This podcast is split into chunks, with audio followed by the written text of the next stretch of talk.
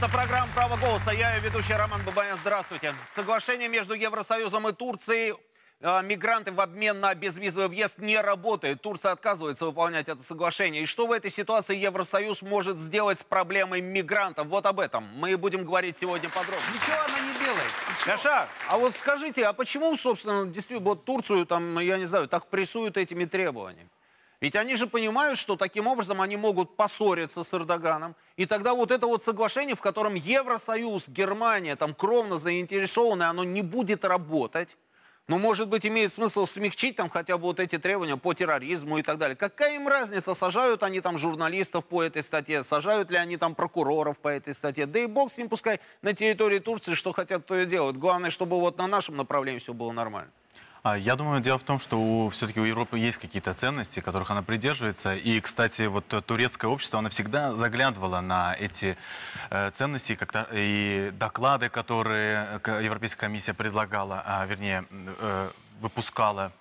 И, к сожалению, в этот раз она э, подождала тот момент, когда пройдут выборы, и только после этого э, вынесла свое решение, ну, доклад для общего обозрения. И это, конечно, помешало э, в выборах, потому что некоторое количество, может, небольшой процент, но очень внимательно следят за тем, что говорит Европа, то есть куда стремится Европа. Потому что турки, они все-таки за светскость страны и, и за светский строй. Хотя бы как минимум более 50, может, даже 60 или 70 процентов уж точно э, по- поддерживают именно э- эти взгляды. То есть э, в целом Эрдоган поддерживает, наверное, вот так слепо поддерживает. Несмотря, что бы он там ни сделал, около 30 процентов. 30? Есть такие оценки, да. Но э, вот как раз-таки здесь уже коллеги говорили, после того, как прошли выборы э, до выборов 7 июня, это были первые выборы, а потом еще и в ноябре, Значит, э, в июне, 7 июня, до выборов, Эрдоган очень хорошо э, вел политику решения курдского вопроса. Но когда он заметил, что он не может э, этим способом заработать себе очки на полную власть, которую он пытался получить, он резко изменил свою риторику. И он стал подыгрывать националистам. И, к сожалению, сделал то, что привело страну вот к этим проблемам. Это внутренний вот этот конфликт, война, ну, практически гражданская война, как здесь говорили, э, на, восто- на юго-востоке Турции, то, что происходит, это, э, э, это ужасно. Так, вернусь к тому вопросу, а почему вот эти 72 а, условия, да, 72 статьи? А, Дело в том, что это, это не сегодня появились статьи, статьи были. И Эрдоган о них всегда знал. И только ради популизма, а, чтобы сказать, что, смотрите, якобы нам... Он же говорит как? Когда он говорил это, я слушаю это на турецком, поэтому понимаю, он, он, он сказал так, нам вдруг приписали какое-то условие о терроризме. Наши, наши законы о терроризме лучше, чем в Европе. На самом деле это не так. Эти условия были давно, а их уже давно обговаривали. Об этом он знал, знало его руководство. Но в последний момент, видимо, и Европа, и Турция понимают, что э, дело ни к чему не приведет. К тому же я более такие конспирологические идеи вам здесь пре- пре- представлю, которые я вот читал э, с разных источников. Например, говорят, что вот эти, э, знаете, в действительности, если смотреть на вот этот, э, как меняют э, мигрантов, их же меняют очень медленно и очень так э, слишком э, не- вот эти 3 миллиона, в общем, не уйдут никуда. И турки это понимают. Они обсуждают возможность дать им разрешение на работу. Уже и так бо- большое количество людей работает. Э, Они обсуждают возможность дать им право голосовать. Вы представляете? И эти люди, которые находятся в Турции, они очень сильно симпатизируют Эрдогану.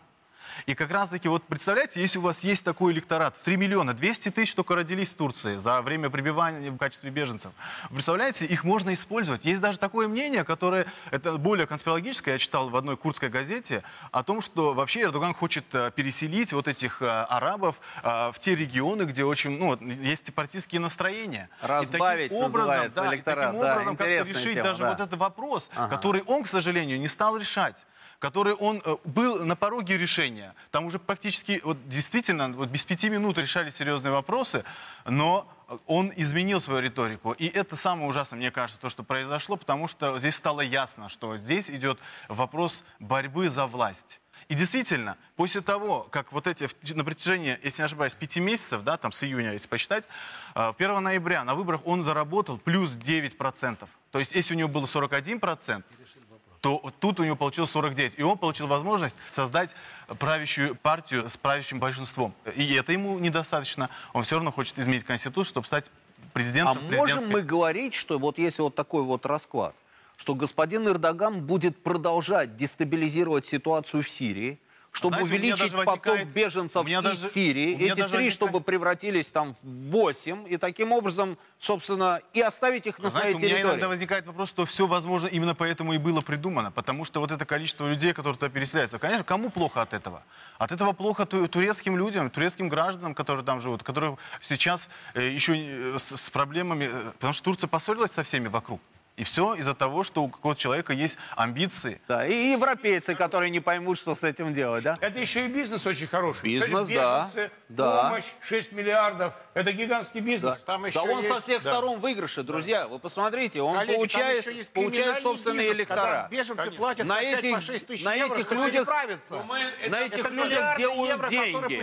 Плюс он еще совершенно легально 10-20 получает деньги там евро. от Евросоюза, обещая им там, я не знаю, а, воздух просто по большому счету. Нет, да? а какой бизнес на еще легализации д- беженцев? Людям говорит о том, что Ведь, пойдем в Европу, и там все будет отлично. Просто еще красавчик. больше. На Молодец. самом деле из этих беженцев вербуются, с- И никто а, ничего с ним сделать не может. Военные посмотри, а. люди, спецчасти, непонятно какого гражданца, никому не подотчетные. Личное такое войско Эрдогана формируется из этих именно беженцев. Янычары. Берут работу. Да, такие янычары современные. Только арабские, Соверш- да? Совершенно Да, верно. почему нет, да. Мы сейчас прервемся, вернемся в эту студию через несколько минут и продолжим разговор с нашими гостями.